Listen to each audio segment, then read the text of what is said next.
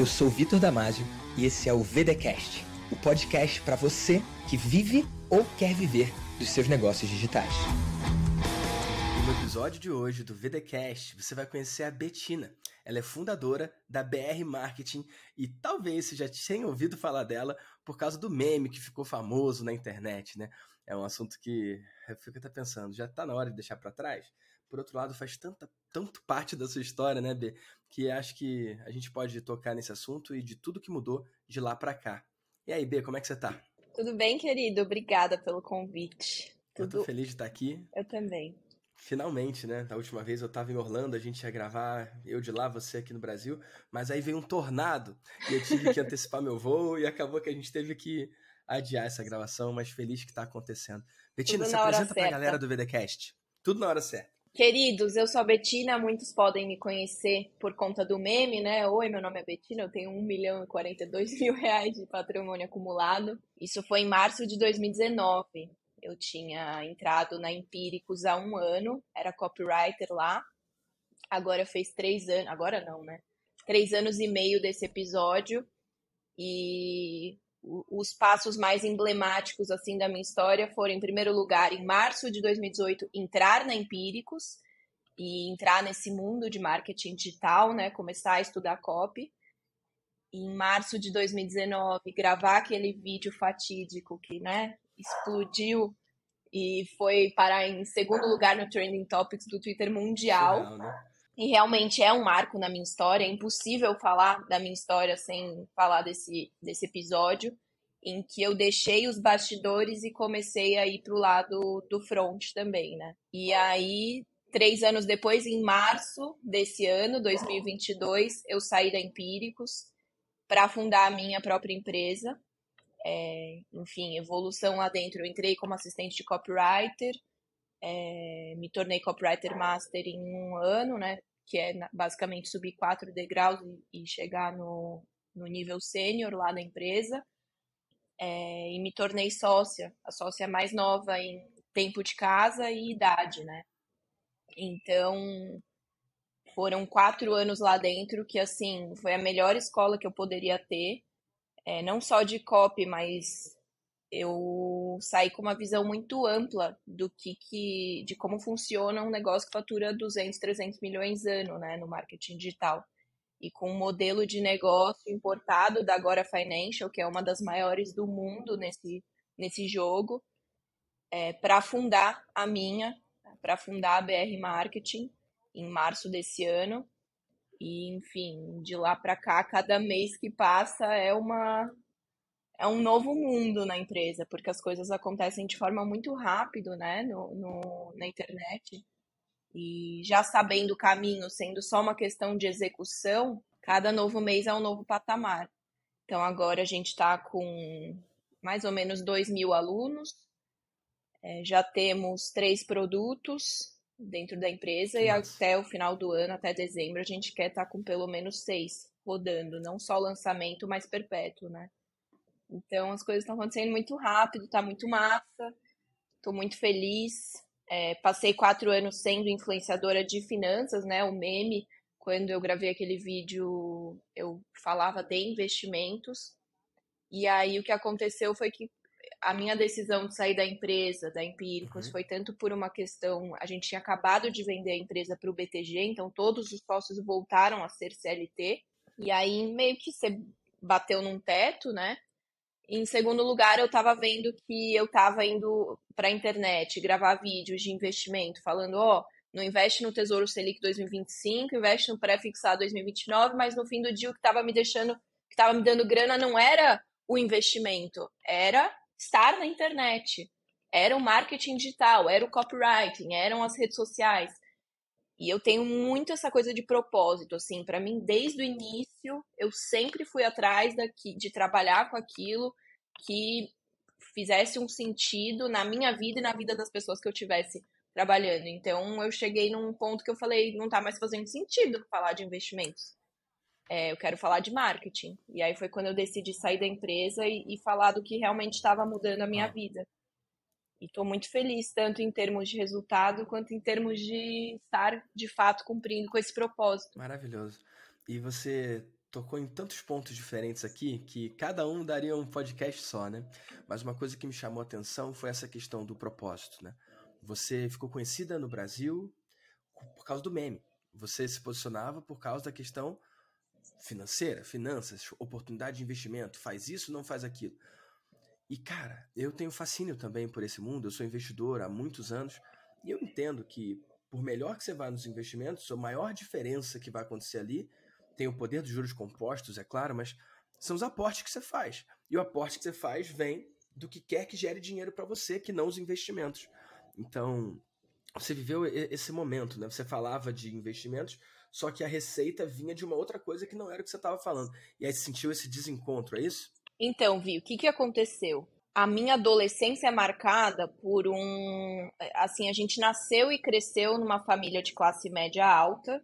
Eu cresci aqui em Alphaville, que é onde eu tô agora, é onde eu moro agora, que é um bairro nobre de São Paulo. Então a gente sempre viveu muito bem, mas o meu pai ganhava bem e não guardava nada. Então, em 2008, na crise, meu pai foi demitido da multinacional que ele trabalhava e do dia para a noite a gente mudou o padrão de vida. Ele viu que ele não tinha guardado nada. Ele gastava tudo que ele ganhava. E isso eu tinha 11, 12 anos. Dos meus 11, 12 anos, desse, desse marco até os 15 anos, mês a mês cortando o padrão de vida. Então, caindo um pouquinho mais. A gente trocou o carro do ano por um carro 2001 é, os livros na escola, não tinha mais como, como, comprar os livros novos, tinha que ser o livro do sebo. O uniforme eu tinha que usar do meu irmão com a borracha no joelho. As coisas foram mudando. Eu era apaixonada por dança desde os três anos, eu, eu dançava. Eu passava a tarde inteira na escola de dança fazendo todos os tipos de dança que você imagina e falava que eu ia fazer faculdade de dança e ia seguir carreira. E aí foi cortando as aulas de dança. Então, até os meus 15 anos, as coisas foram assim, despencando. E com 15 anos foi o acontecimento mais marcante de todos, que foi a gente ter que sair daqui de São Paulo e ir para Santa Catarina, porque meu pai não estava conseguindo se reposicionar no mercado, não estava, né? Tentou várias coisas diferentes, não estava rolando e não estava mais conseguindo bancar a vida aqui.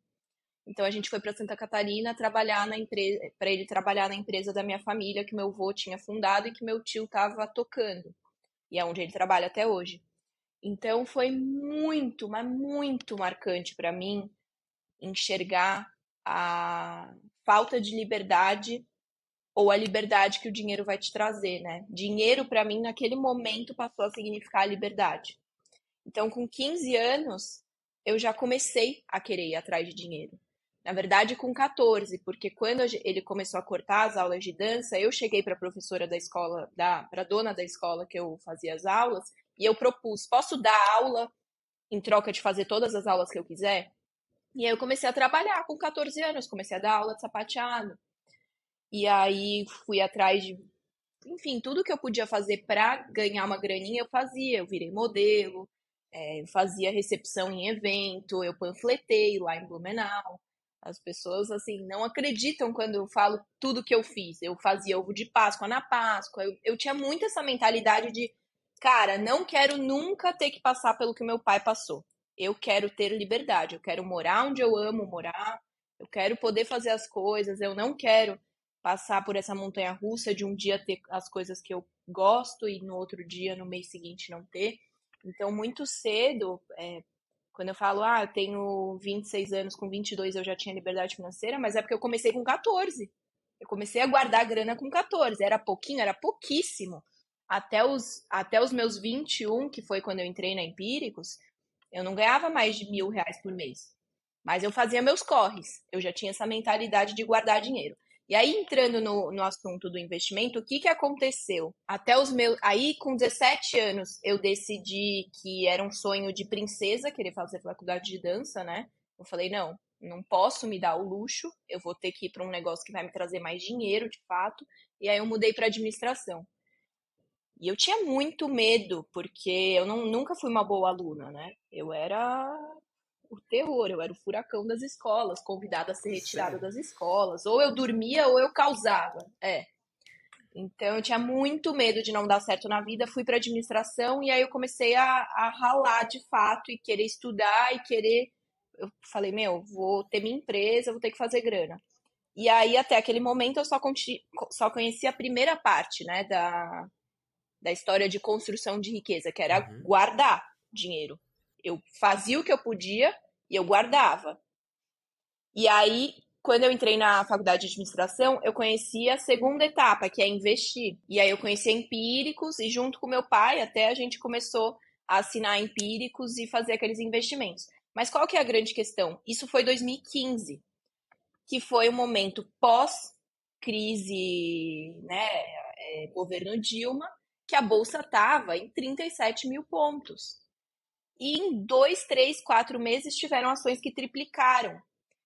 Então, pensa, uma menina com 17, 18 anos, desesperada para dar certo na vida, coloca uns trocados na bolsa e tem ação, teve investimentos que eu fiz que realmente triplicaram em três meses. Você fala, cara, encontrei a fórmula mágica da vida, né? Mas foi um timing. Enfim, aí eu me apaixonei por esse negócio, me apaixonei pelo propósito, tanto de pensar, cara, se as pessoas desde cedo, como eu tô fazendo agora, começassem a ter esse olhar e fazer esses investimentos, a vida de todo mundo ia ser mais fácil, quanto a parte mais de olhar a conflito de interesse, esse oligopólio financeiro, toda a sacanagem que tem, enfim, a, as grandes instituições quererem é, que as pessoas sejam burras de fato e que elas não Sim. saibam que elas podem ganhar mais, tudo isso começou a mexer muito comigo e, e eu falei, meu propósito de vida vai ser falar de investimentos. E aí foi quando eu pedi um emprego na Empíricos, eu ainda morava em Blumenau, tinha acabado de me formar em administração lá em Blumenau. E aí eu pedi um emprego na Empíricos porque eu queria trabalhar com essa empresa que mudou a minha vida e eu queria mudar a vida de mais pessoas. E aí foram quatro anos lá em que as coisas se normalizaram e eu entendi que o mercado financeiro Sim. são ciclos. Não era a regra o que eu tinha vivido em 2015, era a exceção. Assim, né? E aí não ia ser sempre assim. E aí que eu fui entender e mudar toda a mentalidade de que o mais importante, na verdade, não é investir. Investir é só uma parte. Mas se eu tivesse que atribuir hoje a parte, se eu tivesse que falar qual que é a coisa mais importante na construção de patrimônio, é você aumentar a sua renda. Não é eu ficar ali trabalhando como professora de dança e guardando 500 reais por mês na bolsa. Foi eu conseguir fazer o faturamento que eu faço hoje, aumentar a minha renda. Então, aí que a, a mentalidade expandiu, eu entendi que, na verdade, aquela Betina de 18 anos que achou que o, que o era sempre para cima, né? Entendeu que, na verdade, no longo prazo não é assim, que investir é importante sim, mas que aumentar a renda está de longe disparado, é a coisa mais importante do mundo. E aí o marketing digital hoje é o que para mim representa a, a acessibilidade para que todo mundo tenha essa oportunidade de aumentar sua renda, ter mais clientes, aumentar seu preço, se conectar com mais pessoas, né? Então foi o que eu fiz para minha vida e foi o que eu comecei a querer é, mostrar para os outros. E eu tô aqui ouvindo cada coisa que você tá falando e pensando o como que tem a ver com a minha história também. Eu, eu, eu tô passando por um momento, Betina, de, de muita reflexão de, de tudo que eu conquistei. E eu tenho tomado cuidado com a minha narrativa também. Porque isso que você está falando, a sua família passou por um revés financeiro. Então, seu pai, ele perdeu o emprego que dava aquela condição, mas antes existia uma situação que era boa. E, e, eu aprendi que riqueza, né? Ser rico ou ser pobre, não tem a ver com quanto você tem ou quanto você faz, é muito com quem você se compara, né?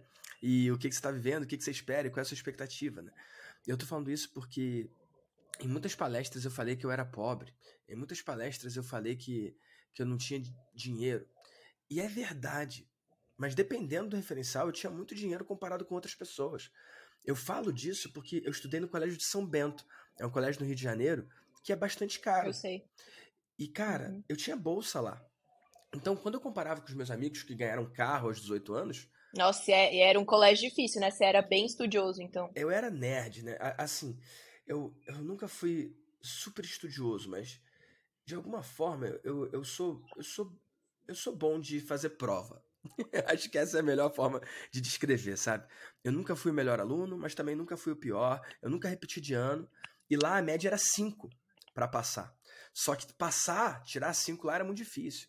Então eu lembro que eu tinha um professor, o Braga, que ele, sei lá, no primeiro ano, tem primeiro, segundo, terceiro ano, né? Segundo grau, não sei como é que é hoje, mas no primeiro ano, ele botava prova do IME, do ITA, escolas de engenharia. Ele, ele pegava a questão de escola de engenharia e colocava lá, e para desmoralizar os alunos, ele colocava entre parênteses ali, para dizer de onde que é a questão, ele botava prova para conlurbe, prova para lixeiro, sabe? Então ele pegava uma prova, uma, uma questão de prova que era da galera da engenharia, e ele falava que era uma prova para passar para Segari.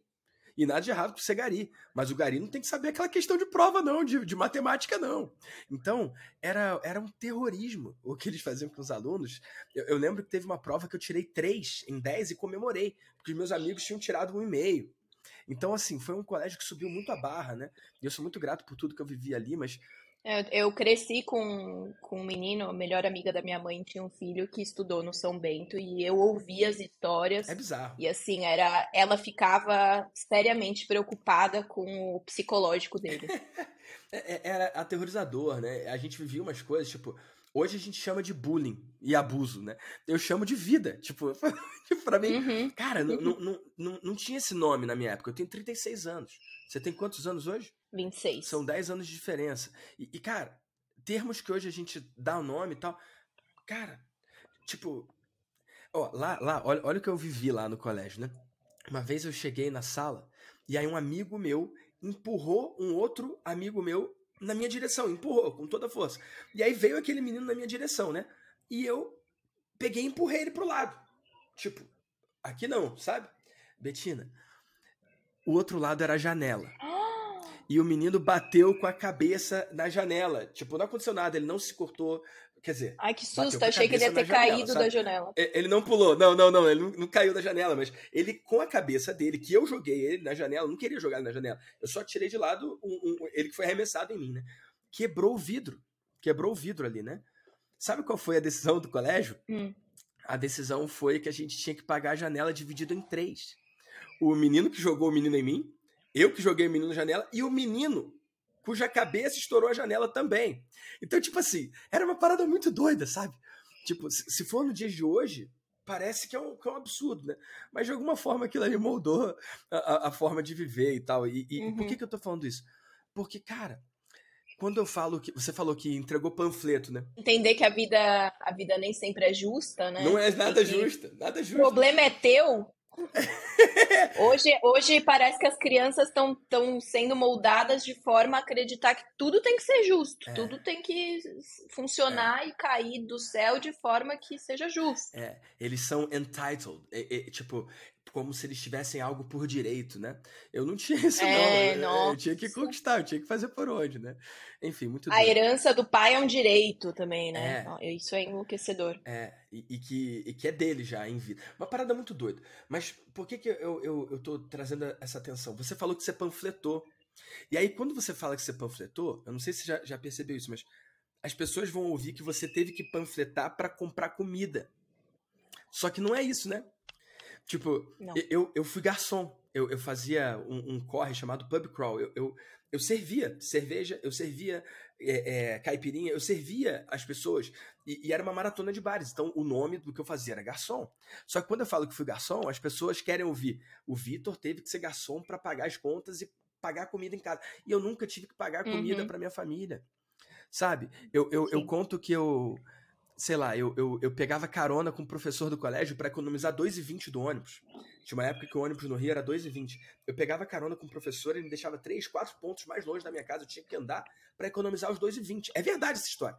Só que as pessoas acham que o 2,20, elas ouvem que era para sustentar a família, mas não é. Eu tava querendo conquistar aquele meu primeiro milhão. O seu chegou com 21, 22 anos, o meu chegou com 29 anos. Então, eu, eu lembro, você falou que você começou a empreender com 14 quando começou a dar aula. Cara, eu lembro com 14 ou menos, eu vendia cartinha de Magic. É um joguinho de carta. E o meu primeiro milhão que eu fiz aos 29 tinha dinheiro dessas cartas que eu vendi. Então, é muito louco isso, né? E, e outra coisa que você falou que mexeu comigo: o, o, seu pai tinha um carro do ano, ele teve que mudar para um carro anterior e anterior. Eu, eu não tinha 15 anos como você quando aconteceu o declínio financeiro da minha família. O meu avô, eu não vivi isso. Eu, eu, eu, não, eu não peguei isso, mas O meu avô lá atrás, quando eu nasci, em 86, ele era profissional de som, sabe? Áudio. Hoje a gente, aqui nesse podcast mesmo, você falar uma coisa, o cara consegue ver a onda do áudio e cortar o que a gente falou de errado e editar. Na época não tinha isso, era fita. E o meu avô conseguia cortar um, um suspiro, uma respiração. Ele conseguia cortar na gilete, na fita magnética. Sabe aquelas fitas, tipo fita cassete, mas era um rolo? Uhum. Então ele era Sim. bom nisso, ele era bem pago. E a minha família tinha uma boa condição financeira, os meus avós, né? Só que meu avô passou por um acidente no ano que eu nasci e ele perdeu a capacidade de trabalhar dessa forma. Então, meu avô faleceu, ele tinha Alzheimer, então ele já estava muito tempo sem trabalhar. Então, eu, eu ouvia dizer que a minha avó tinha esse negócio de ter o carro do ano, depois ela teve que passar a trocar de carro a cada dois anos, três anos. Eu, eu não vi isso, eu não vivi isso, mas eu, eu era pequeno, não percebia. Mas uma coisa que eu lembro foi quando ela vendeu o carro que a gente tinha e a gente passou a não ter carro. Isso eu lembro, entendeu? Então a gente passou por esse declínio. Então, não quer dizer que eu era pobre, eu tinha comida, nunca faltou, nunca tive que trabalhar para comer ou nada assim, mas eu vi esse declínio, eu, né? Eu, é, eu falo que eu nunca passei por necessidades, Sim. mas a gente passou por dificuldades. Uhum. Uhum. E é bem isso que você falou, assim. Quando, e quando você é criança, é, é muito a coisa do se comparar com as pessoas ao seu redor então, uma das coisas que eu li quando eu era quando eu estava nessa fase de querer entender essa mentalidade financeira e, enfim, eu lia muito sobre esse assunto, é que você nunca pode morar perto de pessoas que estão num padrão muito acima do teu, né? E eu cresci acreditando nisso. Hoje eu já acho um pouco o contrário. Acho que é legal você estar tá com pessoas que já tiveram resultados acima, acima dos que, que você tem para você se inspirar e querer buscar. Mas naquele momento foi o que foi o que foi marcante para mim, porque a gente morava num bairro é, com pessoas com muito dinheiro. Aqui em Alphaville não existe desigualdade, não existe mendigo na rua, é de fato um bairro projetado de São Paulo, é, colado em São Paulo, aliás. É, diariamente eu passava por essas situações de comparação. Então a gente era a família com menos dinheiro na escola. E quando você é criança, você tá nem aí para quem tá passando fome na África. Você tá preocupado com ser popular e ser aceito no seu grupo de amiguinhos. E aí era fim da, da, fim da aula, todo mundo se reunia na saída da escola, começava aquele desfile de carros bonitos, e chegava minha mãe com o carro 2001. Isso em 2010. Meu, todo mundo dava risada, virou piada. Aí nas, nas viagens da escola, a gente começou a não poder ir. Na primeira você dá uma desculpa, na segunda, na terceira, os coleguinhas já estão falando, não tem dinheiro. Aí você chega no, no começo do ano com um livro manchado, com um livro marrom, de velho, porque você não comprou o livro novo. Então, óbvio, a gente nunca passou fome, mas eu comecei a passar essas situações de ter vergonha da minha situação, de ter vergonha dos meus amigos, de não me sentir parte do grupo, de não me sentir, de não fazer as coisas que eles faziam. Todo ano, todos os meus amigos viajavam para Disney. A gente foi viajar para fora do Brasil quando eu tinha três anos, a gente foi para Disney em 2000. E a próxima viagem internacional que eu fiz foi com 15 anos. Queria ter tido festa de 15 anos, meu pai não, não pôde pagar, mas conseguiu juntar ali um dinheirinho e a gente foi fui para Nova York viajar com as amigas da dança, fazer aula na Broadway e tal. Mas dos 3 aos 15 anos a gente não via... eu não viajei para fora do Brasil. Ai, coitadinha. Não, não é coitadinha, é só uma questão de que todos os meus amigos estavam indo para Disney todo ano. E, e aí eles chegavam na escola e contavam de todos os brinquedos da Disney. E eu não sabia o nome de nenhum brinquedo da Disney, então eu ficava fora do assunto, né? Então é uma questão de nunca passei necessidade, mas eu não muitas vezes eu não tinha, eu não conseguia me encaixar no grupo porque eu não sabia qual que era a Space Mountain. Eu não. Sabe, são coisas assim. Cara, Betina, eu não tô acreditando que eu tô ouvindo isso. Eu, eu, eu ouvia isso também. De todos. Eu, eu era o único que não tinha ido na Disney, no meu colégio.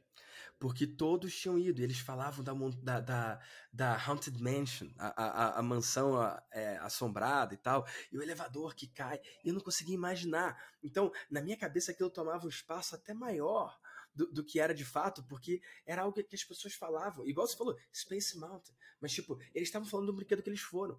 Só que eu tava Mundo. ouvindo quase como se fosse um outro planeta. Não um outro país, um outro mundo. E, e, é muito louco, porque assim como você, eu não vivi pobreza. Sim. Mas eu vivi uma pobreza relativa. Eu vivi uma coisa que, em comparação, eu era o que tinha menor condição. Então a galera saía para um lugar, eu não podia ir. Eu lembro de, de cara, de, de mais, até mais velho, né? Tipo, nesse esquema aí do, do pub crawl, eu lembro de, na boate, eu pedi água, água da, da torneira, com gelo, e aí eles botavam um guardanapinho para mim, que aí parecia que era vodka, parecia que era um drink, sabe? Então, assim. É, quem... Isso é muito louco. Desculpa vai, te vai, cortar, mas porque aí você começa a fingir e mentir. Então eu lembro que a gente ia passar férias na casa do lá no sul, né? Até esse momento de se mudar para o sul. Enfim, na verdade, desde que eu era criancinha, todo ano novo a gente passava em bombas em Santa Catarina, não viajava.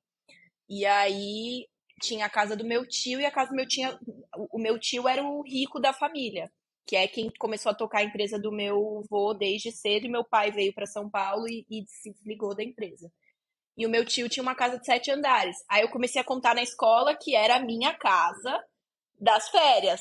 Eu tenho uma casa de sete andares lá no sul. E você começa a mentir. Eu era uma criança que estava é, viciada em tentar inventar alguma parte legal da minha história, porque não tinha nada de legal para contar. Então você começa a inventar e aí você começa a ser quem você não é, né? E o dinheiro te traz isso de volta. É muito louco falar isso, porque parece que não é bacana, mas na verdade o dinheiro te dá a tranquilidade, a paz de espírito de você ser quem você é. Você para de querer é, bancar uma coisa que você não é, você para de ter vergonha, você tipo, tá de boa de estar tá com uma camiseta branca, você com uma camiseta preta, você não precisa de um Balmain, você não precisa de uma marca aqui. E essa coisa da marca também é uma coisa que eu vivi, porque foi uma, na, ali no meu período entre os 12 e os 15 anos, teve aquela febre da Abercrombie, né? Então, os meus amigos viajavam para os Estados Unidos e compravam quilos da camiseta Abercrombie aqui no peito. E naquela época não vendia aqui no Brasil ainda. Então, meus pais até queriam comprar uma camiseta, mas nem tinham de comprar.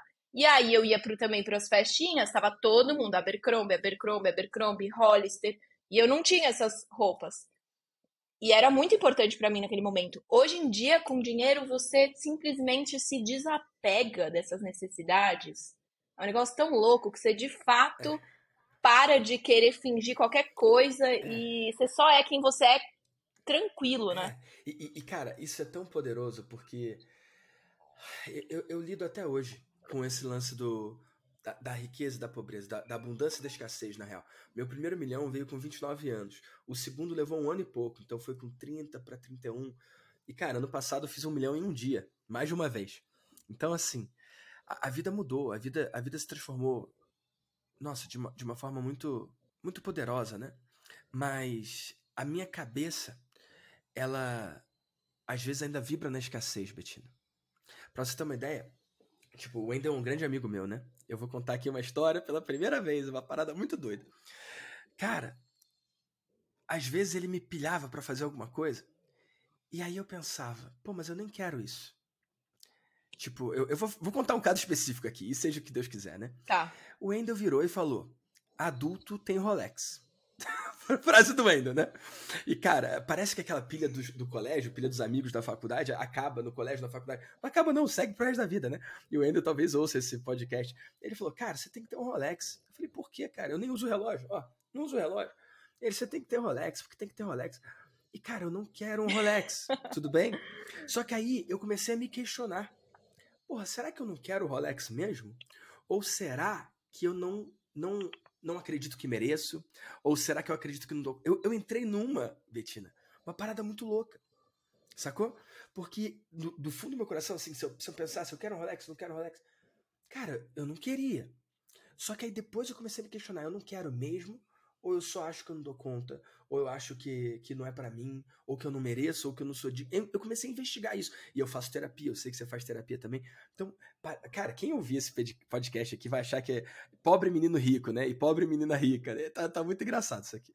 Enfim, uhum. mas algumas pessoas vão entender e esse vai ser exatamente o episódio que eles precisam escutar. Cara, eu tava com essa dúvida se eu queria ou não para mim. E aí a gente tava, acho que em Roma. Eu e a minha noiva, Nath, e aí a gente entrou na loja da Rolex porque eu queria ver o Rolex. Sacou? para ver como é que eu me sinto com a parada, né? E eu não sei se você sabe ou não, mas a Rolex não vende Rolex. Tipo, você chega lá e, e não tem para vender, né? E aí eu falei, pô, não tem, mas eu queria provar e tal. Aí ela falou assim: não, só tem feminino. E aí tinha um Rolex ali, e cara, era lindo. E, e, tipo, o fundo era verde e tal, que tem a ver com vida de mentor, é minha marca e tal. E cara, a Nath olhou e ela gostou e tal. Moral da história: na hora eu comprei. O feminino tinha venda. Então eu comprei um Rolex pra ela. E, cara, ela ficou muito feliz, eu fiquei super feliz. Foi realmente um gesto muito legal, entendeu? Foi uma parada muito massa e, e que contou para mim. É, cara, realmente você não quer o Rolex, você, mas você pode ter o Rolex, tanto que você pode dar para ela. E eu sei que é bobão, Betina, e sei que tem gente que vai ouvir a gente e vai achar bobão. Mas, cara, para mim aquilo foi um marco importante, sacou? Moral da história, pouco tempo depois, acabou que eu comprei um Rolex para mim também. Sacou? E fazia sentido, era verde também. É porque você vai vencendo, né, barreiras psicológicas. É, é, só que aí eu vem, vem a parte esquisita da coisa. A minha vida piorou de qualidade um montão. Um montão. E eu vou dizer por quê. Eu comprei o Rolex e aí eu entrei no grupo da galera que tem Rolex. Tem um grupo no WhatsApp. Sacou? E a galera é muito legal. Pessoal que, que é vitorioso no que fez, né? Pessoas que conquistaram muita coisa na vida, mas mas como assim? Como funciona isso? É, Sei. É, como assim entra no grupo? Tem uma empresa que vende. Quem te põe no grupo? Então, tem uma empresa que vende os Rolex. E aí essa empresa. Eu não tenho Rolex é... ainda. Não sei como é que funciona esse mundo. É, e aí, a galera que compra, eles colocam um grupo. É um grupo de networking dos clientes dessa empresa. E aí, qual é o grande lance? E, e, cara, galera interessante, galera que faz coisa legal e tal. Só que aí eu fiquei presente por uma coisa que eu não estava presente. Que é a questão da segurança eu comecei a ver que a galera postava foto de carro lá, sempre carro blindado. E aí eu comecei a saber, semana sim, semana não, de casos de assalto, de casos de roubo. Histórias absurdas, que o cara vai no restaurante e o garçom dá a letra, avisa para alguém, e aí na esquina tem alguém esperando pedindo o Rolex. Sacou? E aí pessoas que, que para sair de casa escondem o relógio, e aí em algum lugar usam e depois guardam o relógio, ou que usam blindado, ou que andam armadas. E, cara, Sim. eu fiquei pensando, acho melhor deixar o meu Rolex na caixa. Porque, cara, a minha conta, a conta não tá fechando para mim. Tipo, eu vou, vou, acrescentar um nível de complexidade na minha vida de agora ter que ter motorista, ou ter que ter um, um, um, um carro blindado, ou, ou, sei lá. Pra de... Você ainda não tem carro blindado? Não, eu não tenho carro, Betina. Eu não uso ah, carro, você não tem carro, carro, ainda, né? Então, assim, não é um valor para mim, nunca foi. Eu dei o meu carro pro meu irmão muitos anos atrás, e desde então Sim. então nunca tive carro. Então, assim, para mim ficou uma coisa muito. Tipo, cara, a sensação que tem. E de novo, tem aqui na questão da relatividade. Né? A sensação que teve é que a vida piorou. Sacou? E aí, moral da história, eu não uso Rolex, eu uso no meu evento. Sacou? Sei lá. Mas não uso. Então é muito doido esse lance da comparação. Você falou isso do carro, né? As pessoas do colégio, os pais pegavam com o carro do ano e a sua família pegava com o carro 2001. Beleza. Mas num outro colégio, com poder aquisitivo menor, em outro bairro, talvez você fosse a única que tivesse o pai para pegar com o carro 2001, porque o resto da galera uhum. volta a pé ou de trem. Então, é riqueza. Cara, não é um valor absoluto, cara. Riqueza é uma comparação. Riqueza é, é, é relativo. E acho que entender isso é muito poderoso, cara. Acho que essa é uma grande lição, né? Vivenciar todos esses aprendizados é o que vai nos moldando, né? Essa história do carro, por exemplo, é muito emblemática para mim, Sim. porque foi tão, mas tão marcante a coisa do passar vergonha por causa do carro dos meus pais, que eu precisei, é, em certo ponto da minha vida, comprar o carro dos meus sonhos, uhum. que era uma Q3, um Audi, né? Uhum. Pra ver que não era aquilo. Isso. Então eu precisei ter o carro e aí eu quis me desfazer do carro quatro meses depois é. que eu comprei é. o carro. Porque aí eu vi que, cara, a Betina não, não precisa desse carro é. aqui pra ser quem ela é. Mas naquele momento lá atrás eu achava que eu precisava de coisas para ser quem eu era. Isso. E eu achava que eu seria, que, que as pessoas eram mais legais por conta do que elas tinham. E aí eu comprei o carro e falei, tá, legal, não preciso disso. Pronto. Sou a Betina sem isso. Só que antes. E aí vende não, o carro. Não, tipo assim, é igual o lance do Rolex. Eu, antes de ter o Rolex, eu falava, ah, nem preciso de Rolex, nem curto Rolex. Só que aí parecia para mim mesmo uma desculpinha, uma historinha que eu tava contando para mim. Aí agora eu compro o Rolex e aí eu posso falar a mesma coisa. Ah, eu não sou o cara Isso. do Rolex, mas aí como eu tenho, então eu posso falar. Olha que coisa maluca, cara. Uhum. Tipo, tá errado essa parada, né? eu não sei explicar. Então a sensação uhum. que dá é que, que cara, a gente tem que poder ter algo para poder dizer que não quer, porque senão não sei se é verdade, se eu não quero, se eu só não posso ter, entendeu? Mas aí acho que entra também uma questão muito filosófica aqui, né? A gente vai pro lado da terapia. Vamos falar de tudo menos marketing. o nome do podcast é. vai ser Tudo Menos Marketing. Que é assim, é, que eu, a filosofia que eu sigo na terapia é muito assim, você. Tudo na vida é dual. Então, você tem dentro de, de, de você a parte da sua essência e a parte do seu ego. E a sua vida inteira você vai ter momentos em que um dos dois vai estar tá te comandando. A questão nunca é a gente anular 100% o nosso ego. A gente nunca vai matar o nosso ego. A gente só tem que simplesmente é, crescer a nossa essência e ir evoluindo a ponto de, na maior parte do tempo, estar sendo comandado pela nossa essência. Então, basicamente, o que a minha terapeuta é, so, nascemos cebolas, né? E aí, com a terapia, com os aprendizados, com as vivências, você vai tirando todas as camadas dessa cebola, que são coisas do ego, coisas ruins, coisas, traumas, cicatrizes, dores da criança, até chegar na, naquele, naquele centro que é sua essência, que é sua luz. Todo mundo tem luz dentro de si. Mas tem gente que não consegue descascar a cebola e tem gente que consegue, que trabalha e tal. Então, a gente a, até o fim da vida vai ter momentos que a gente vai ser regido pelo ego, né? E aí você precisa passar por isso para aprender e olhar e falar, putz, aqui eu agi conforme o meu ego. Aqui não, agora eu entendi que eu não preciso do carro. Agora eu entendi que quando eu falei isso para essa pessoa, eu estava querendo me sentir superior. Aí no dia seguinte você aprende e você fala, não, agora eu não preciso mais disso. Então, é. sempre vai ter, né? É, é dual. Você sempre vai ter o seu lado bom e o seu lado ruim. É coisa do diabinho e do anjinho, né? Depende de quem você tá alimentando. E, e, tá tudo bem essas viagens pelo ego. Tá tudo bem experimentar uma coisa. Tá tudo bem fazer uma coisa e se arrepender depois. Tá uhum. Tá tudo bem. Acho que é, é parte do, do ser humano, né? Uhum. Mas acho que a chave é o dia seguinte, né? A chave é a reflexão. Esse lance do Rolex, né? Eu, eu lembro do momento de decisão. De tipo, ah, eu posso então escolher me tornar isso. E aí eu vou ter o carro blindado, o kit, né? Rolex, o carro blindado e uma arma. Tipo, ou, ou eu posso simplesmente entender que, cara, eu não sou feito disso. Sacou? E, e, que não tem nada de errado, só que eu não me identifiquei. E aí eu lembro do momento que eu arquivei o grupo, sabe? Eu não deletei nem saí.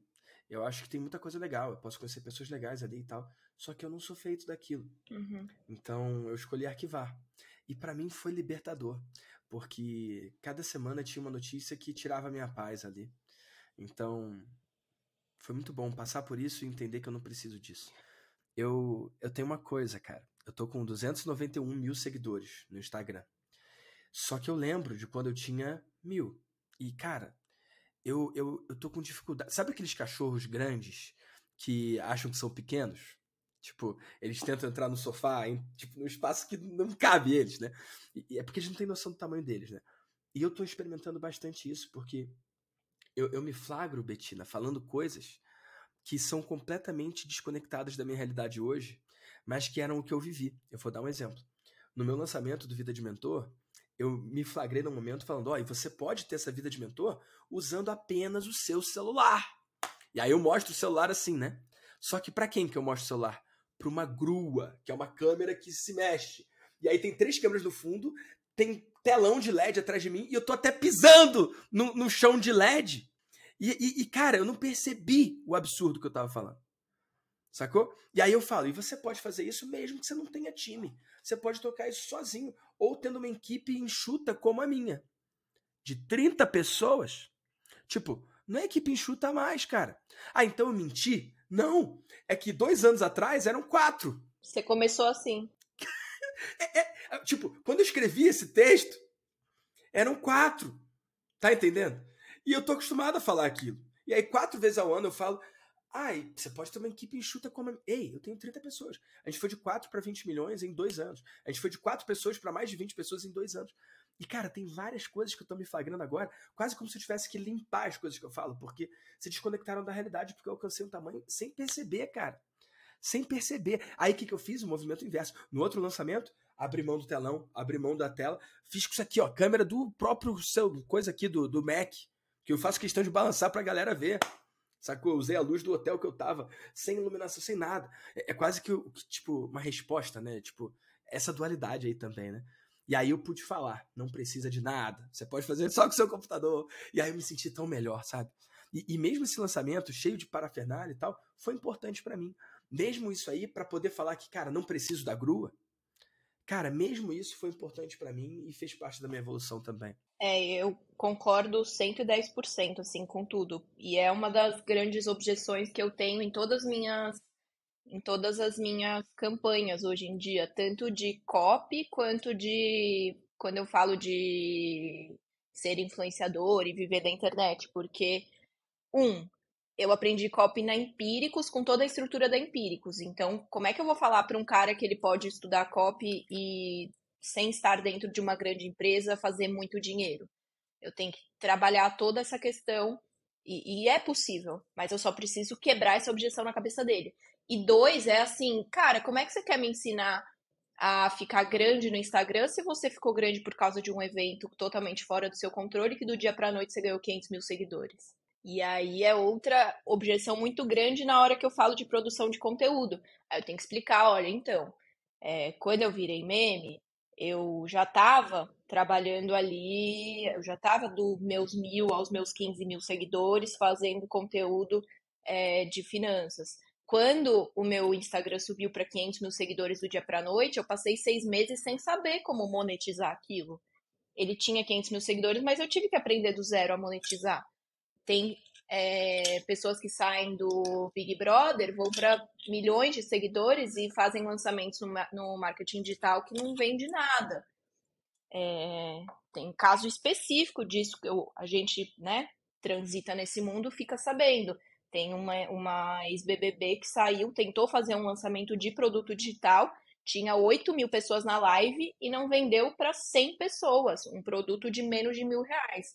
Então, é, tem essas objeções na cabeça das pessoas e você tem que trabalhar elas e contar da onde a gente veio, não em termos de finanças, mas em termos de aprendizado, de marketing mesmo, porque a gente aprendeu do zero em algum em, em em, a fazer tudo que a gente faz hoje é muito importante para que as pessoas entendam que elas podem também sim, né? Que elas podem sim chegar no Stories e fazer uma oferta e podem ganhar grana que talvez elas não ganham em um ano no mercado corporativo. Isso é uma coisa que eu tenho feito muito assim nos últimos com os meus alunos, tanto da mentoria quanto do ZD.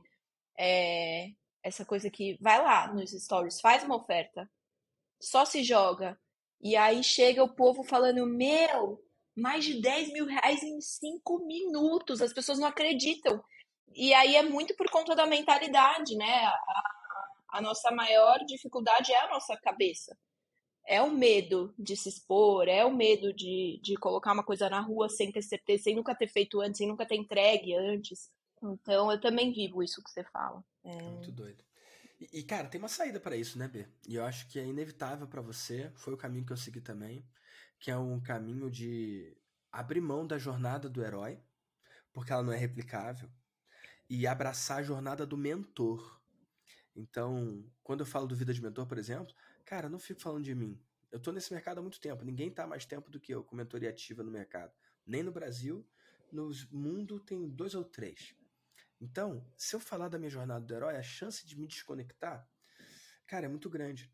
Então, ao invés de contar da minha história, eu falo dos meus alunos. Uhum. E aí a jornada do mentor. Então, eu aponto cada um dos casos. Uhum. E aí fica mais leve, né? Porque eu posso.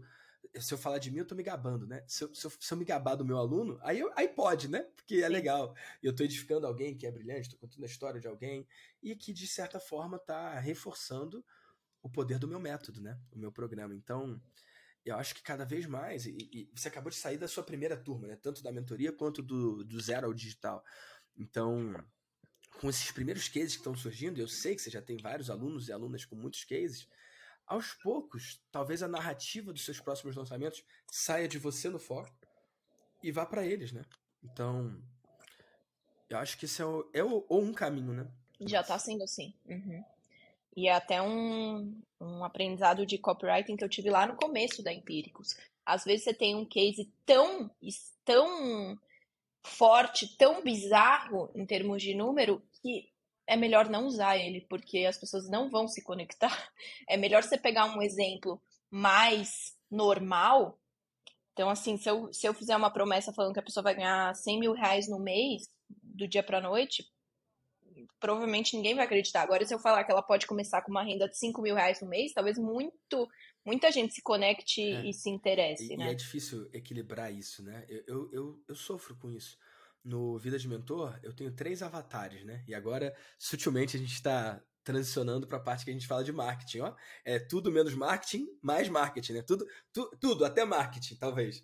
Então, cara, lá eu tenho três públicos, né? O cara que está do zero absoluto, o cara que nunca vendeu nadinha, o cara que já vendeu, sei lá, curso, ou terapia, ou coaching, ou, sei lá, autônomo. O cara tem cliente, mas mentoria ele não vendeu.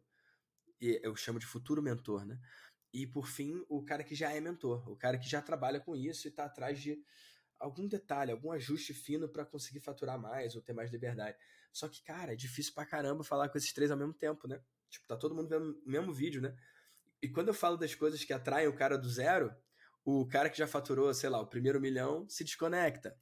Quando eu falo as coisas pra galera que já é mentor e tem experiência, como fazer o cliente renovar, como fazer com que eles fiquem com você por 5, 9 anos, como eu tenho cliente que está comigo, o cara que nem vendeu, ele fala, ah, esse troço não é para mim, não. Então, cara, é, é, uhum. desafiador, né? Muito, e eu também tenho tido essa dificuldade, acho que você já tem mais é, definido isso do que eu. Até porque você divide os seus produtos em faturamento. Então fica um pouco mais fácil para a pessoa se guiar.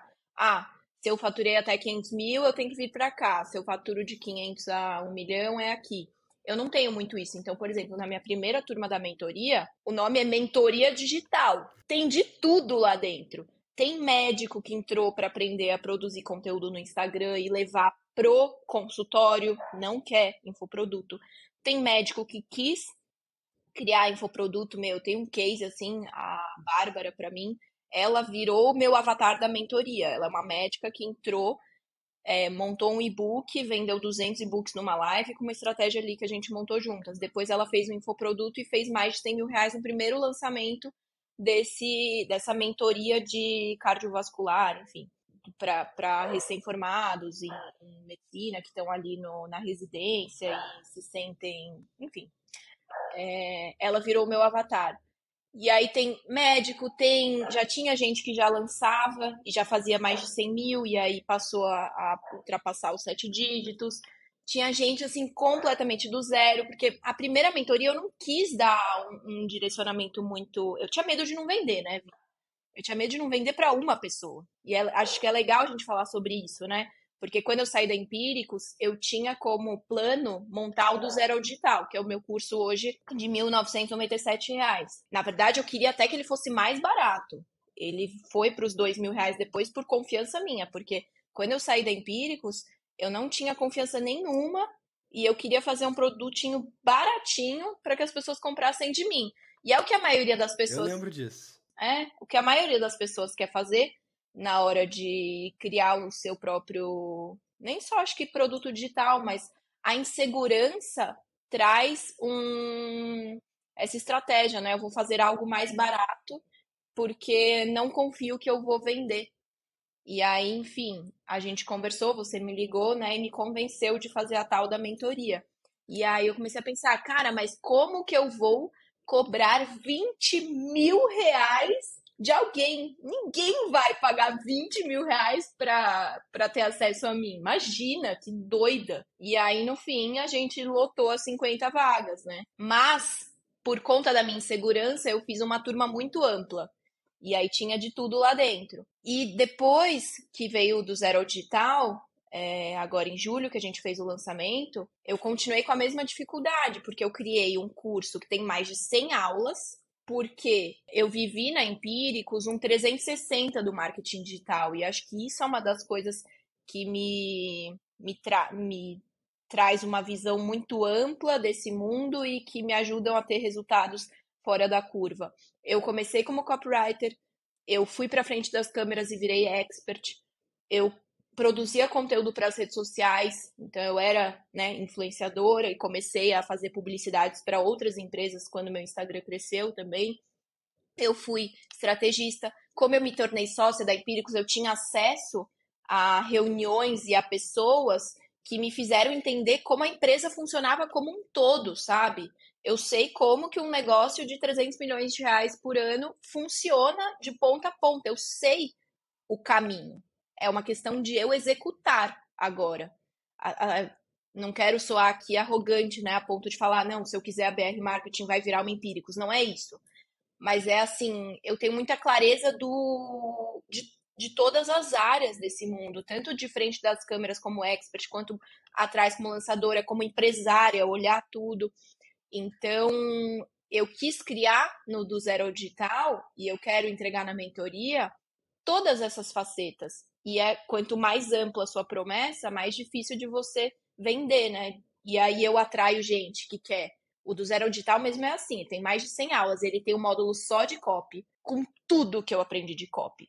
Ele tem um módulo só de produção de conteúdo, só de redes sociais, com tudo que eu aprendi como influenciadora, como produtora de conteúdo. Ele tem um módulo só de lançamento. Então, na hora de vender é muito difícil. Aí entra até outro outra coisa que eu fiz que foi muito acertada nesses seis, sete meses de, de BR Marketing, sete meses, que foi o do zero ao digital, eu estruturei de uma forma como é, de uma forma que agora eu não preciso regravar aulas para ter novas ofertas e novos cursos. Então, ele tem nove módulos. O módulo de copy, hoje, ele virou um curso à parte de copy. E a gente vai lançar o curso de copy é, sem precisar ter um novo trabalho de uma criação de um novo produto.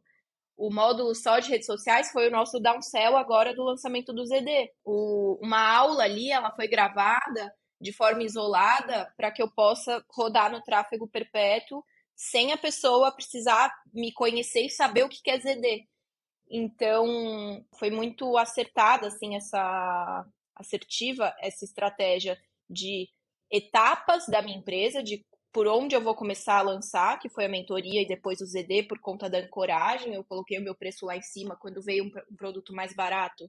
Foi muito mais fácil de vender, que foi algo totalmente que eu atribuo a você, assim, foi de fato uma, um direcionamento seu que mudou tudo e também de, de a forma como eu fiz o ZD, que hoje vai me possibilitar ter algo vendendo todo dia na minha empresa. Eu estou deixando de ser a Betina, uma pessoa que tem um curso que faz três lançamentos no ano, para ser uma empresa que tem ofertas novas todo dia.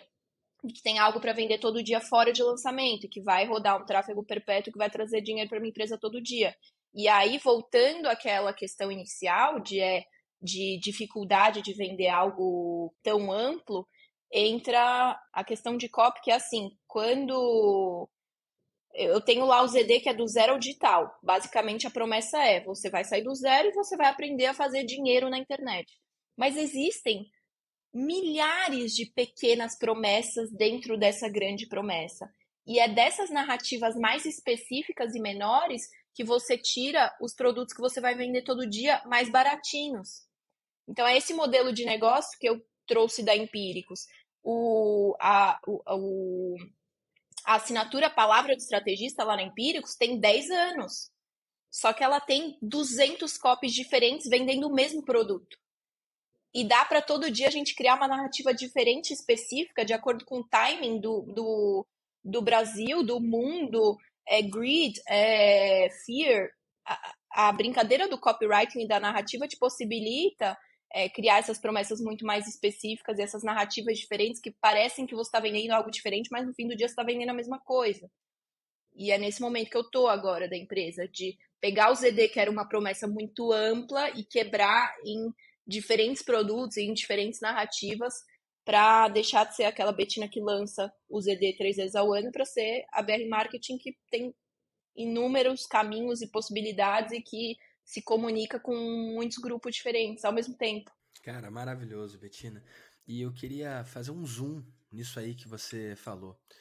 Cara, a sua vontade, antes da gente ter aquela conversa, e agora que você falou publicamente, eu posso falar disso, né? Que você atribuiu a mim essa ideia de fazer primeiro a mentoria. Cara, se você tivesse feito primeiro o ZD, o que, que você acha que. Ou seja, primeiro o curso barato para depois fazer a mentoria. O que, que você acha que ia acontecer de diferente? eu tô falando isso, Betina, porque tem um monte de gente que tá ouvindo esse podcast e que tá nessa mesma dúvida. Faço primeiro a mentoria, depois um produto mais barato, ou faço primeiro o produto barato e depois a mentoria? Você chegou a refletir nisso antes, né? Cara, eu não sei o que, que, o que, que aconteceria de diferente.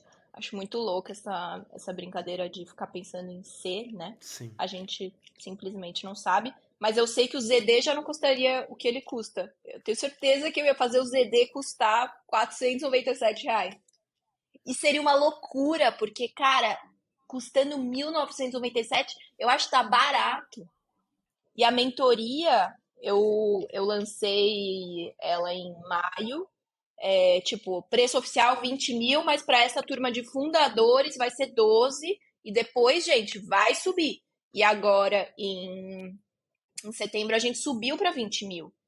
E eu tinha medo que quando subisse, pronto, acabou, não vai mais, ninguém mais vai pagar. Como é que vão pagar 20 mil num negócio que há seis meses estava 12 mil? E de novo lotou as vagas, 50 pessoas a 20 mil reais. Então, talvez mais importante que o resultado do primeiro lançamento do ZD, se ele tivesse sido a minha primeira atitude é, nessa carreira solo, é a minha confiança de que o meu trabalho vale muito mais. E hoje eu tenho uma tranquilidade em cobrar o preço que eu quiser nas, nas ofertas que eu faço. No, na, quando eu lancei a mentoria, né? Acho que eu nem comentei isso com você. A gente lançou em maio, 28 de maio, acho, a 12 mil reais.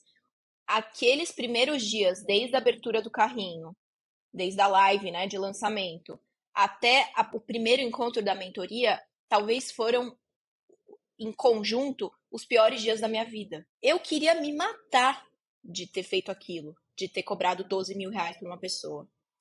Eu não, não achava que eu ia ser capaz de entregar. No primeiro encontro da. E aí, assim, a mentoria foram seis meses, 12 encontros, mais N encontros com convidados extras, você participou. É, teve encontro presencial, um jantar no Rubaiá, em São Paulo. Teve. Receberam uma caixa maravilhosa em casa. Teve, assim, teve tanta coisa. E no primeiro encontro, o que eu falei para as pessoas, eu já saí do encontro e falei, nossa, já pagou. E as pessoas estavam falando isso, já pagou. No primeiro, Seis meses depois, eu já tava falando 12 mil, ficou barato demais. Temos que subir para 20. Então, acho que mais importante do que o resultado do primeiro lançamento é, foi eu ter ganhado a confiança em mim. Isso é uma coisa que eu é. falo muito para eles na mentoria. É, a gente acha que para evoluir a gente tem que estudar mais, nos tornarmos melhores tecnicamente. É importante também. Mas, cara, mindset, essa. Tem muita gente que zoa essa parada de coaching, não sei o quê. Cara, mentalidade é uma das coisas mais importantes da vida. E aí, os primeiros encontros dessa primeira turma da mentoria basicamente foram só falando sobre mentalidade, eu colocando coragem na cabeça dessas pessoas, eu colocando coragem na cabeça da mulher, da médica que já era é, chefe do não sei o que do Sírio, a ter coragem de gravar um stories e fazer uma oferta. Então, assim, as pessoas elas não têm é, coragem de vender. E isso talvez seja meio caminho andado, sabe? E eu precisei passar por esse processo. Eu mesma. Imagina uma pessoa que não tem 500 mil seguidores e que não, tem, não tinha a bagagem que eu tinha da Empíricos. É. E, e, você falou muito acertadamente, né? Que não teria como saber como seria se fosse o contrário, né? Mas, na minha alucinação, você podia vender quantos EDs fossem que não ia te dar essa segurança que você tem hoje. Eu acho que nada é mais poderoso do ponto de vista de negócio do que a pessoa fazer uma oferta de ticket maior, ver que tem um doido para pagar e mais do que isso, que esse doido ficou feliz depois. Uhum. E, cara, você pode vender milhões de curso barato. Cara, não te dá a confiança que dá uma pessoa te pagar 12, 10 mil, 5 mil que seja, para quem tá mais no início, né? Ou 20, como você tá vendendo agora. E ver que a pessoa pagou os 20, ela tá feliz, ela tá grata, ela disse que tá pago e ela tá pronta para pagar mais se oferecer um próximo passo. E vi, Cara, foi muito é louco, louco para mim ver é, metade da turma renovando. Metade renovou. para o segundo ciclo. Né? Eu não conseguia imaginar alguém renovando, porque eu pensava, tá, eu já entreguei tudo, e o que, que a pessoa vai querer continuar comigo? para aprender o quê? Ninguém vai renovar. Metade renovou. Então é então, tudo muito louco. E essas coisas que você. E essas coisas que você fala de assim. É, vai ter gente pagando mais caro pelo simples fato de que ela não sente que o barato é para ela, isso é muito é. real. Eu hoje, assim, se eu parar para pensar nos últimos 12 meses, o tanto de curso que eu comprei é, de 99 reais, de 500 reais, de mil reais, que eu nem entrei na Hotmart, eu nem, nunca acessei o curso, até comprei, mas nunca acessei. E você acha que se eu não comprar hoje um negócio de 30 mil, 50 mil, eu não vou dar valor, eu não vou entrar, não vou olhar? Claro que vou. Então isso é muito Pelo real. Sim, né? Acho que eu posso dizer, né? Sim, então é muito real isso. Sempre, é, às vezes o, o ticket não é nem sobre a entrega, mas é sobre qual, com qual público você quer se comunicar, né? Com certeza. Uma coisa muito doida é que esse modelo de ascensão, ele funciona. Eu tenho maestria que é 12 de 97, 97 reais por mês, né? Já aconteceu do cara entrar no maestria, que é mil reais por ano, 12 de 97, depois ir para mentoria de 25 mil e depois ir para o Mastermásio de 100 mil, que é onde você tá. Só que esse movimento, apesar de existir, ele não é o mais comum.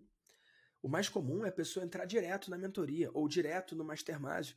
Por quê? Porque o cliente que está disposto a pagar 100 mil por ano ele muitas vezes não está disposto a experimentar o cursinho de mil ou a comunidade de 97. Não que tenha nada de errado com o cursinho ou com a comunidade, mas ele é um cliente que está em um nível de jogo, um nível de negócio, um nível de vida, que ele tem dificuldade de acreditar ou de aceitar que um programa mais barato vai ajudar.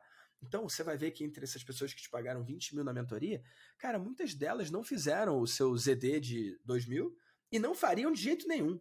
Faz sentido? Sim, e até a minha decisão de entrar para o Mastermásio e, e colocar 100 mil reais ali foi muito pensando nisso, assim, eu já, eu já sabia disso, porque é, eu pensei, não importa o que, que vai ter lá dentro, mas o fato de eu colocar 100 mil reais aqui agora vai fazer eu me comprometer. O, o contrário também é válido, assim, às vezes eu não quero entregar muito valor de, de graça, não em termos de, ah, entregar no Instagram conteúdo e tal, não é isso mas o, o, você tem, na Empíricos a gente falava isso, ah, por que cobrar 9,90 então se eu estou te falando que a gente está fazendo essa oferta para entregar para o maior número de pessoas, enfim. Porque quando você paga, você se compromete. O que é gratuito, você não dá o mesmo valor. Então, eu levo isso para minha vida. Eu entrei para o Mastermásio porque eu queria, a partir daquele momento, criar uma dívida comigo mesma de que eu ia ter que ralar nos próximos meses porque eu, cara, já tinha pedido demissão da Empíricos. Quando eu pedi demissão, eu entrei em pânico. Que merda que eu fiz! Eu tinha um caminho lindo lá dentro. Eu era sócia, eu tinha um bom relacionamento e, e todos os grandes, os fundadores, os grandes nomes lá gostavam de mim. Eu fazia mais de sete dígitos no ano.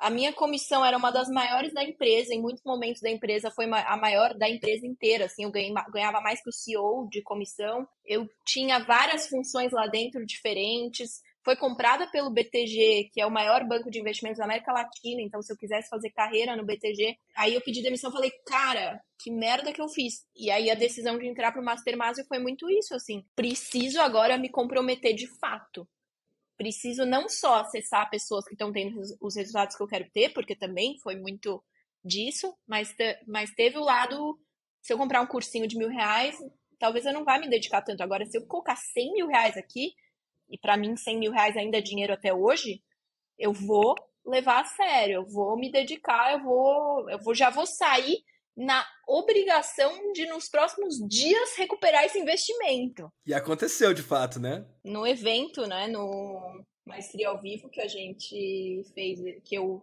decidi entrar para o Mastermásio, já já eu estava na abertura do Clube do Livro, que era um produto, era um era um teste, né, na verdade. O, quando eu estava dentro da Empíricos, eu já tinha esse desejo de ter o meu próprio fazer o meu próprio lançamento, já ter um produto próprio, nada a ver com a Empíricos. E aí eu não podia fazer nada que concorresse. Então eu inventei um clube do livro para falar de vida, mindset, enfim, autoconhecimento.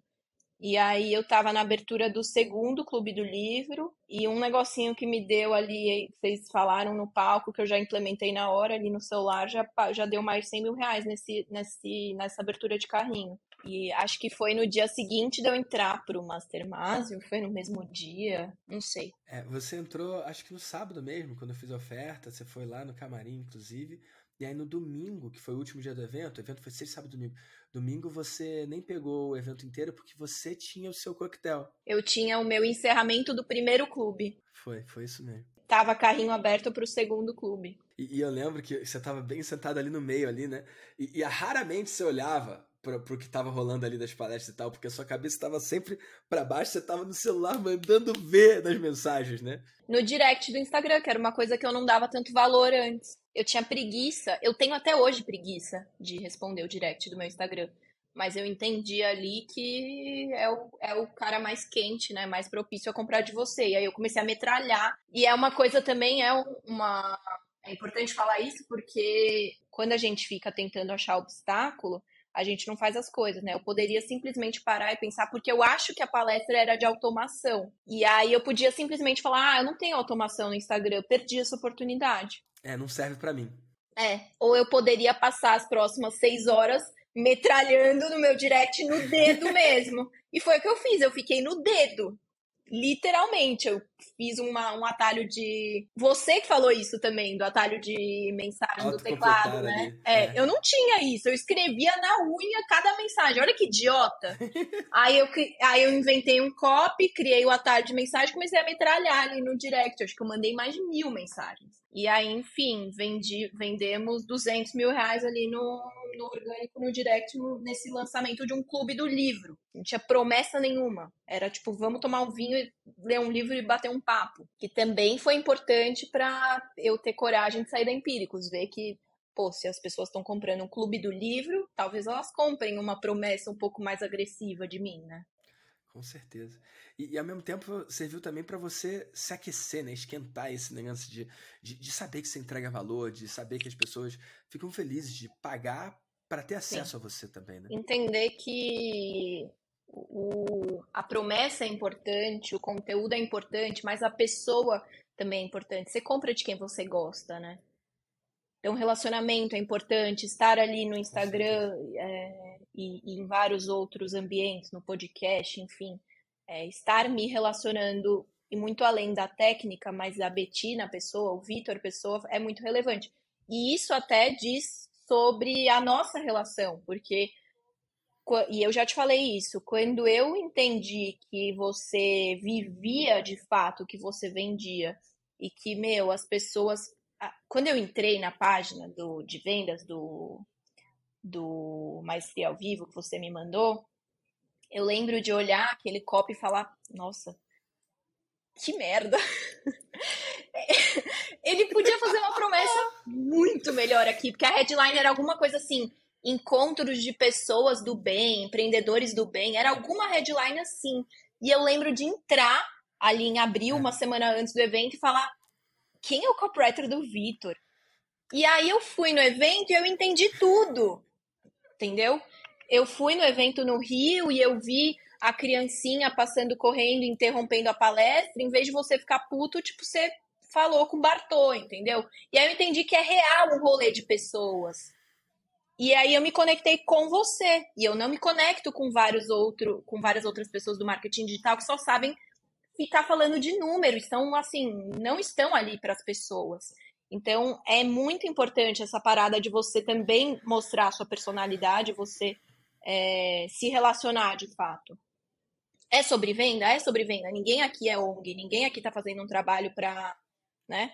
Ninguém aqui, enfim, tudo se conecta. É sobre você ter resultado para você mesmo, mas sentir que você está cumprindo um propósito e que está sendo legal para o outro lado também, e é uma, uma via de mão dupla, e tudo no fim faz sentido, e isso nos traz plenitude e faz tudo valer a pena, né? É, Eu fiquei até sem palavras aqui porque é isso, cara. Eu sei copy. Eu sei escrever uma promessa que faça a pessoa ir. Eu sei escrever um troço que vai vender muito mais. E eu não escrevo. E, e a, a, chamada é o lugar para quem vive ou quer viver dos seus negócios digitais. É onde eu reúno os empreendedores digitais do bem. É exatamente isso. E eu sei que para um monte de gente parece blá blá blá, parece uma ladainha, parece um, um papinho vazio. Pois eles que fiquem de fora, então. Porque é isso que eu estou construindo, entendeu? E se a pessoa precisa de uma promessa super agressiva para comprar de mim, ou se eu tenho que adestrar a minha audiência com um contador, porque senão ela não clica, pois então que não clique. Porque, sei lá, quantos anos eu nunca fechei a mentoria. Tá sempre aberta. E sei lá quantos anos eu tenho infinitas promessas diferentes que eu poderia fazer e até hoje eu nunca fiz nenhuma. Eu falo que o cara vai ter o meu olhar duas vezes por mês no negócio dele. É isso. Teve gente que multiplicou por dois? Teve. Teve gente que multiplicou por dez? Teve. Teve gente que cresceu cem vezes, mil vezes? Sim. Tem um cliente meu que começou do zero. Tem cliente meu que já faturou mais de 230 milhões em um ano. Só que eu não uso isso na minha promessa porque eu não acredito muito em trazer o cara fora do tempo dele. Eu acho que tudo acontece no seu tempo. E que se uma pessoa não se sente suficientemente atraída pela minha falta de promessa, ela não vai vir. Eu prefiro que venha menos gente, mas que venham as pessoas que estão com alinhamento de valores, com o que eu ensino, com o que eu falo. A mesma coisa que esse podcast. Vai ter gente que vai ouvir e vai falar: tá bom, eu entendi. Agora eu vou entrar na mentoria do Vitor. E vai ter gente que vai precisar de ouvir outros 100. E tá tudo bem também. Eu acho que tudo acontece ao seu tempo. E, e, e foi legal você falar desse lance do Bartô, né? A Paulinha foi, o marido dela não foi naquele evento e o Bartô tava ali. E, cara, foi o momento que eu mais gostei do Deimásio, entendeu? Bartô correndo para me dar aquele abraço. Acho que ficou até no vídeo da coisa, né? A Paula, inclusive, eu gravei agora podcast com ela. Procura aí, Paula Marjorie. Então, para mim é sobre isso, cara. Não são números, são pessoas. E quando as pessoas entenderem isso, acho que tudo fica muito mais fácil, né, Bê? Com certeza. Até para elas mesmas venderem, porque o maior ensinamento do marketing é você focar no que a pessoa precisa e não no que você acha, no produto que você acha que, ela, que você tem que vender para ela, né?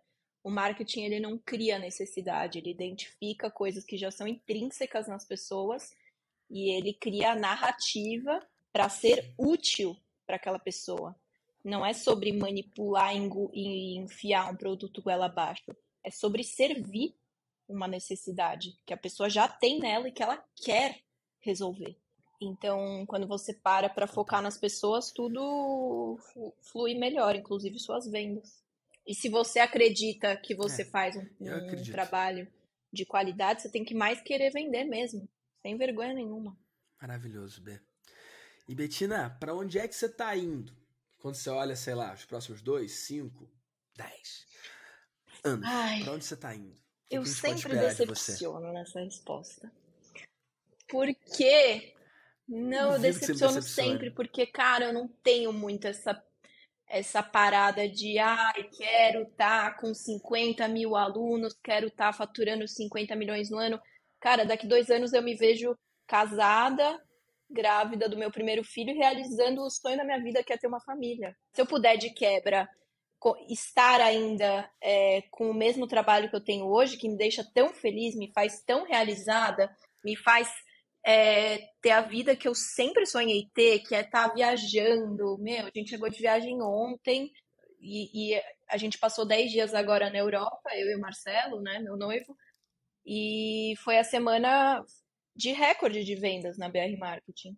Em julho a gente estava na Itália, passamos 15 dias e um dia depois foi o lançamento do ZD, quando eu cheguei no Brasil. Então, essa vida de viajar, é, as pessoas que eu tenho ao meu redor, agora o Marcelo que eu conheci, com quem eu quero construir minha família. Se eu puder daqui dois anos estar exatamente dessa forma, com essa parte profissional e essa parte pessoal, cara, eu tenho tudo que eu preciso. Me vejo crescendo o faturamento ano que vem? Me vejo. Tenho meu planejamento estratégico para isso? Tenho. Tô criando novos produtos? Tô. Quero lançar o ZD quatro vezes ano que vem? Quero. Quero ter milhares de alunos? Quero. Mas minha grande pretensão é, é conseguir ter sempre essa realização que eu tenho de entregar valor para as pessoas e de ter essa liberdade profissionalmente. E mais meu grande sonho de vida é construir uma família. E como que você acha que essa resposta decepciona alguém, cara? Como que você acha que alguém pode não gostar de ouvir isso? Não, é que às vezes eu. às vezes não. Na maioria das vezes, quando perguntam, né? Ah, onde você quer estar? Nossa, eu quero fazer IPO da BR Marketing. Cara, eu não, tenho a, eu não tenho a menor pretensão de fazer IPO da minha empresa, sabe? Eu admiro esses empreendedores que ficam ricos e continuam querendo mais e querem, né, é, empregar mil pessoas. Eu admiro, mas eu não sou essa pessoa. Eu não sou. Eu quero Nossa. ter a minha família de boa, ter a minha segurança, poder andar é, com a minha filha, com meu filho na rua sem ser assaltada. Se eu precisar não estar de relógio para isso, eu vou preferir não estar de relógio. Sabe? É, esse é meu rolê. Meu rolê não é fazer IPO na Nasdaq. E olha, quando me fazem essa pergunta, ah, daqui a cinco anos, onde é que você vai estar? Eu não sei responder, não. E, sei lá, no evento do Tony Robbins, ele faz aquelas visualizações. Cara, a verdade é que se cinco anos atrás alguém falasse para mim que eu ia estar vivendo o que eu tô vivendo hoje, isso para mim ia ser impossível, até no meu sonho mais selvagem, sabe? Eu não podia imaginar. Você falou que você voltou de viagem ontem, né, com seu noivo. Eu voltei de viagem ontem também com a minha noiva. A gente estava na Itália, e dois meses atrás a gente estava na Itália de novo. E poder fazer isso, e as pessoas falam, você está de férias? Eu falo, cara, eu não chamo de férias, eu chamo de vida. Para mim, isso hoje é um sonho. Igual você falou, uhum. se eu uhum. puder seguir fazendo o que eu tô fazendo, para mim já é uma benção. Cara, eu vejo dessa mesma forma. É como se mais interessante de onde eu quero chegar, sei lá onde que eu quero chegar, o mais interessante é o caminho. E eu não quero chegar lá para dizer que o caminho foi mais legal. Eu tô aqui no caminho e tô dizendo que o caminho é mais legal. E eu acho que isso é, uhum. é muito poderoso mesmo. E eu adorei a sua visão, tá bom? Para daqui a cinco anos. E acho esquisito qualquer pessoa que se decepcione com essa sua resposta. Quem se decepcionar é porque ainda é. não entendeu sobre o que é a vida, né? E é bem isso que você falou, assim, a nossa vida, ela é um sonho. Só que não é, não, não é pelo, não é só porque a gente viaja muito e porque a gente tem liberdade financeira. É porque a gente construiu isso. E não importa de qual degrau a gente começou. A gente começou num degrau mais alto em termos de acessibilidade e oportunidades do que muita gente. Mas também muita gente está tá num degrau acima da gente e não subiu tantos. Então não é sobre qual degrau você começa, é quantos degraus você sobe na sua comparação e o quanto você aproveitou a cada degrau que você subia.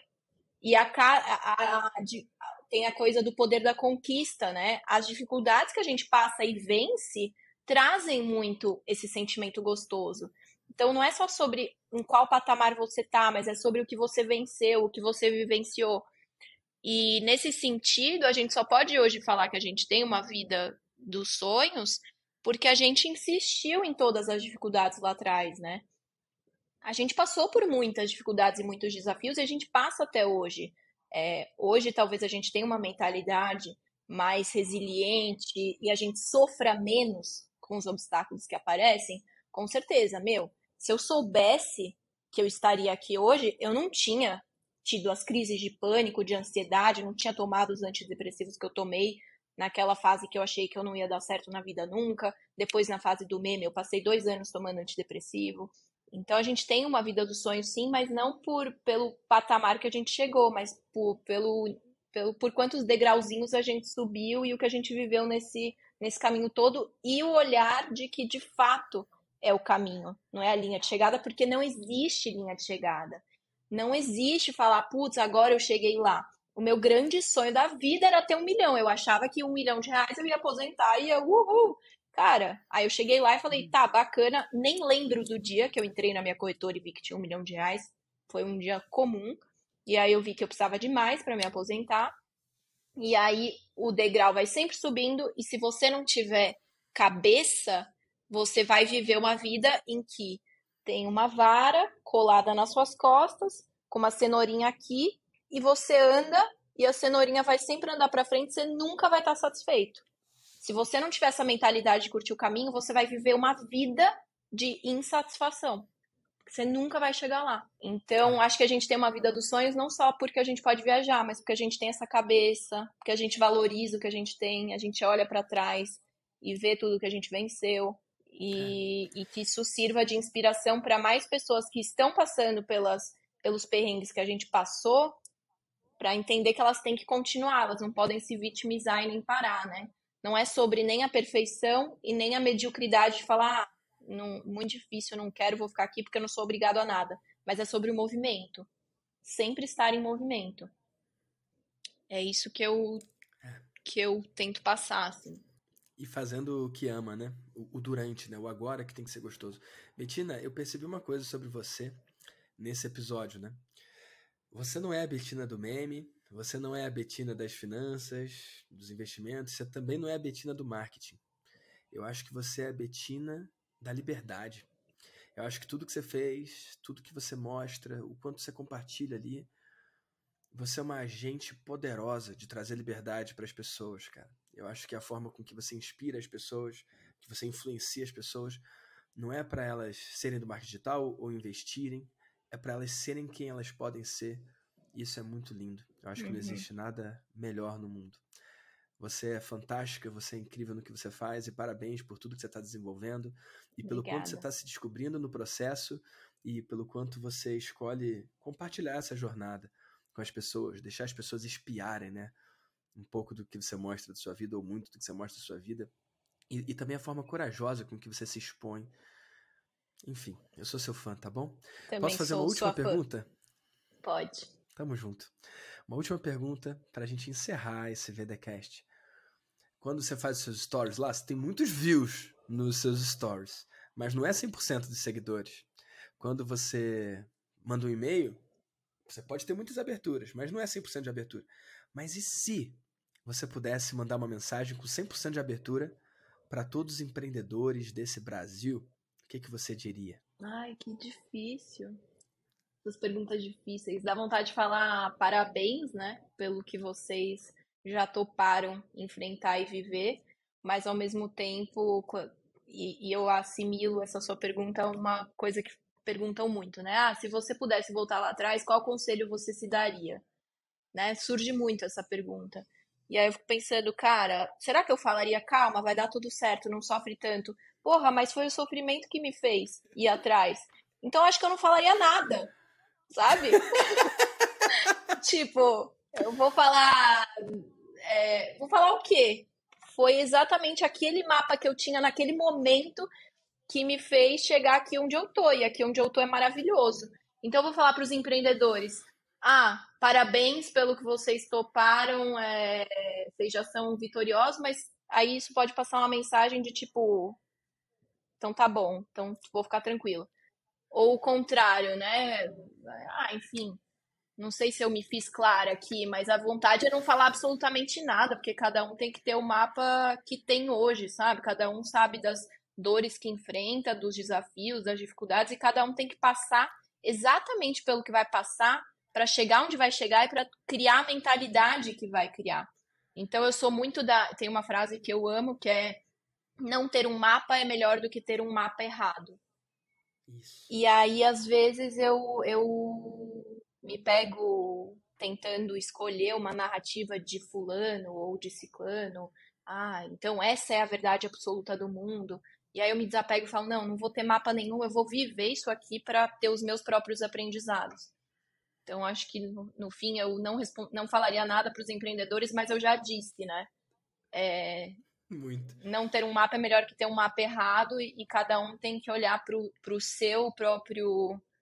olhar para dentro de si, entender o que quer do mundo, o que já aprendeu, refletir e criar as suas próprias verdades que todo dia você vai se questionar novamente, né? E vai criar uma nova uma nova forma de enxergar aquilo que ontem você enxergava assim, hoje você está enxergando assado, e aí a gente chega de novo na mesma mensagem, que é o caminho, né? Não é sobre o que você acredita hoje. Amanhã talvez tudo mude. Mas é o quanto você está feliz hoje, o quanto você está satisfeito hoje. E amanhã você dá conta de estar tá satisfeito amanhã. Maravilhoso, B. Grato pelas palavras e os momentos que a gente compartilhou aqui. Tamo junto. Amei. É só o começo. Conte comigo. Amei. Obrigada pelo convite. Espero que o pessoal tenha curtido também.